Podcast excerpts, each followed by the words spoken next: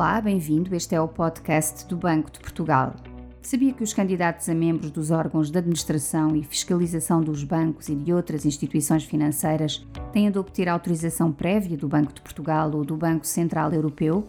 Compete ao supervisor avaliar se os nomes propostos oferecem garantias de que vão assegurar uma gestão sã e prudente, assenta em quatro requisitos fundamentais: idoneidade, qualificação e experiência profissional, independência e disponibilidade.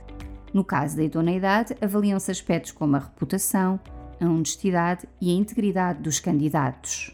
Quanto à qualificação e experiência, devem ter conhecimentos e competências adequados ao cargo que pretendem desempenhar. O requisito de independência pretende avaliar se têm condições para atuar de forma isenta, acautelando os diversos interesses em jogo dos acionistas, clientes, depositantes, etc. O supervisor tem de ter em conta eventuais conflitos de interesse, sejam pessoais, profissionais, financeiros ou políticos. A avaliação da disponibilidade pretende assegurar que os candidatos têm tempo suficiente para dedicar ao exercício das suas funções. Este critério aplica-se, sobretudo, aos candidatos a cargos não executivos e de órgãos de fiscalização. Há mesmo instituições de maior dimensão em que se aplicam limites quantitativos à acumulação de cargos.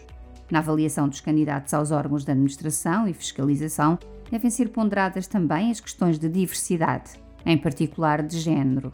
No caso das instituições financeiras, classificadas como significativas, a decisão final quanto à aprovação dos candidatos compete ao BCE.